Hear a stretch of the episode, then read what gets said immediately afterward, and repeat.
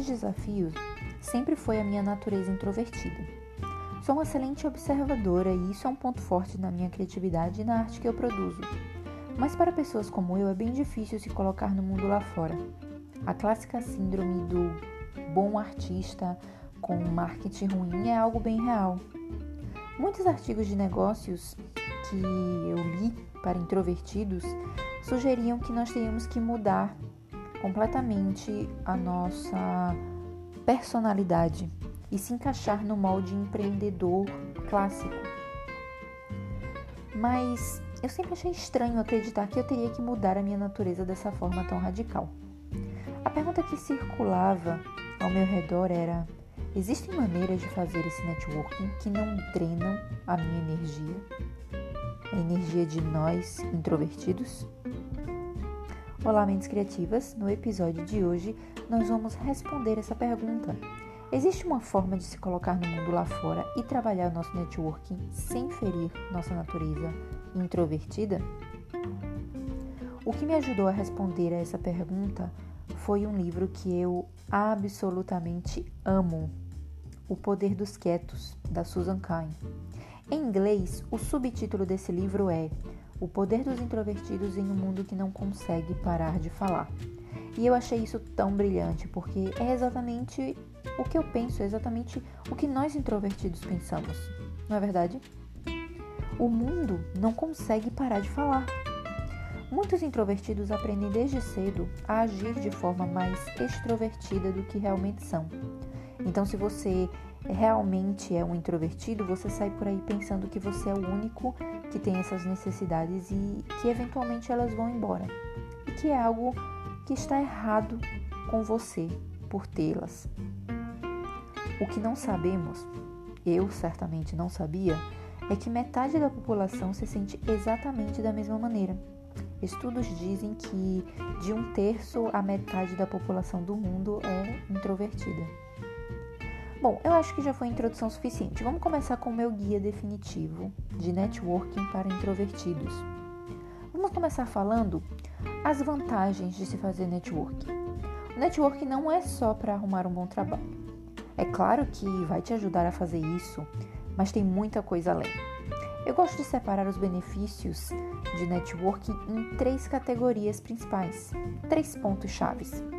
O primeiro a probabilidade de você encontrar o trabalho ou a carreira que você quer aumentam consideravelmente conforme seu network aumenta, pois você vai aumentar o alcance da sua mensagem, o alcance da sua imagem.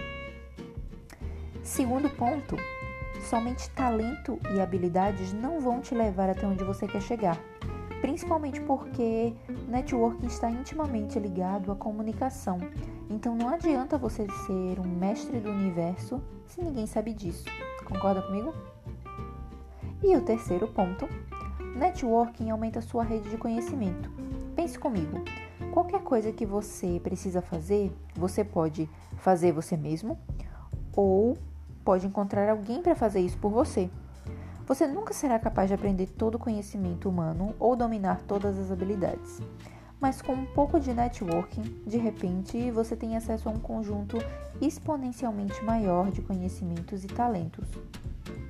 Agora vamos falar um pouquinho sobre o mindset que me fez mudar a forma de ver o ato de socializar e eu aprendi isso do jeito difícil, tá? É o seguinte: não é o que você sabe, é quem você conhece. E pode parecer injusto, eu certamente achei muito injusto desde o início da minha jornada, mas é o que é. Nós podemos sentar no canto em posição fetal e chorar, ou nós podemos aceitar que é assim e fazer a nossa parte. Eu escolhi aceitar e seguir em frente fazendo a minha parte. Deixa eu te contar os erros que eu já cometi para que você não cometa. Primeiro, networking é formal. Não mesmo, tá? Você pode fazer networking em qualquer lugar. Basta puxar uma boa conversa ou se inserir em um tópico que está sendo discutido. Tirar uma dúvida de alguém que te procura, compartilhar algo que você sabe, fazer uma pergunta a alguém. As possibilidades são quase infinitas. Erro número 2. Eu não tenho as qualificações técnicas. De novo, habilidades técnicas sozinhas não vão te levar muito longe. Além disso, essas qualificações podem ser aprendidas. Se você for para o mundo real, fora da sua cabeça, vai perceber que possivelmente você já é mais qualificado do que imaginava. O mais importante é investir em experiências, liderança, comunicação, versatilidade, resolução de problemas. Erro número 3. Fazer parte de um grupo não é suficiente, tá? Estar dentro de um clube, atividade extracurricular, programa voluntário e não se envolver ou construir relacionamentos não vai te ajudar em nada. Você pode pensar que está fazendo networking, mas na verdade você só está ferindo ele. Participe, envolva-se, esteja presente. Escolha os clubes e atividades aos quais você realmente vai se dedicar, aos quais você vai poder usar as suas habilidades e aprender e se comunicar com as pessoas. Ser membro por ser membro não vai te ajudar a chegar em lugar nenhum. Ok, com tudo isso já explicado, vamos às minhas dicas para você ser mais sociável, mesmo se você for um introvertido, ou até se você for tímido. Primeira coisa, mude o seu ambiente. Vá para eventos, conferências, feiras. Comece indo para eventos na sua área para se sentir confortável. Depois, vá para eventos não relacionados, feiras de livros, feiras culturais, passeios turísticos na sua cidade e tente interagir aos poucos. Se você está numa feira de livros, comece pedindo sugestões ou puxando conversas sobre um livro que a pessoa está avaliando. Se for para um passeio na sua cidade, você tem a vantagem de conhecer o lugar e pode usar isso para iniciar conversas. A ideia é te colocar em outro ambiente para te acostumar com a mudança. Segunda dica: pratique quando os resultados forem baixos quando os ganhos não forem relevantes.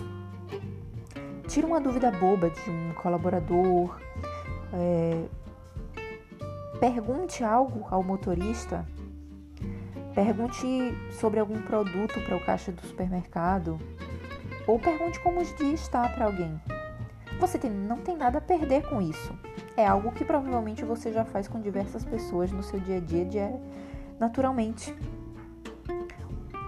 Então, o que, que custa esforçar mais um pouquinho e tentar buscar mais possibilidades de fazer isso? Vai te acostumar a falar com pessoas desconhecidas.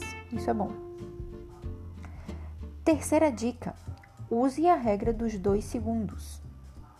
Você está num evento. Não demore mais do que dois segundos para se apresentar ou dizer bom dia ou perguntar como está sendo o evento. Qualquer coisa vale. O importante é não esperar mais do que dois segundos, ou então você vai pensar demais e ficar inseguro. Eu usei essa regra no meu intercâmbio e todo dia durante o mês eu tentava falar com um colega de turma diferente, ou com alguém na cafeteria, ou com as tias que me recebiam na biblioteca. Eu usei essa regra e podia ser só um olá, um ei, conseguiu fazer o exercício? Qualquer coisa é válida. Dos 30 dias, eu obtive sucesso em 23. Foi muito bom e, acredite em mim, funciona. A ideia é: você chegou no lugar, se sentou, vira para o lado e já se apresenta. Diz oi, pergunta como a pessoa está. Qualquer coisa é válida, tá certo? Dica número 4. Volte para dentro da sua bolha. Parece contraintuitivo para o que a gente está falando. Como é que eu vou fazer networking voltando para dentro da minha bolha. A ideia não é eu sair da minha bolha. Não. Eu sou um pouco contra essa ideia de você sair da bolha, de você abandonar a sua bolha. O seu cantinho ele é importante, é parte da sua personalidade. Não tem problema nenhum em voltar para sua bolha para recarregar as suas energias. Tenha um hobby, alguma atividade que seja exclusivamente sua, egoisticamente dedicado a você todo aquele tempo. Não tenha vergonha disso.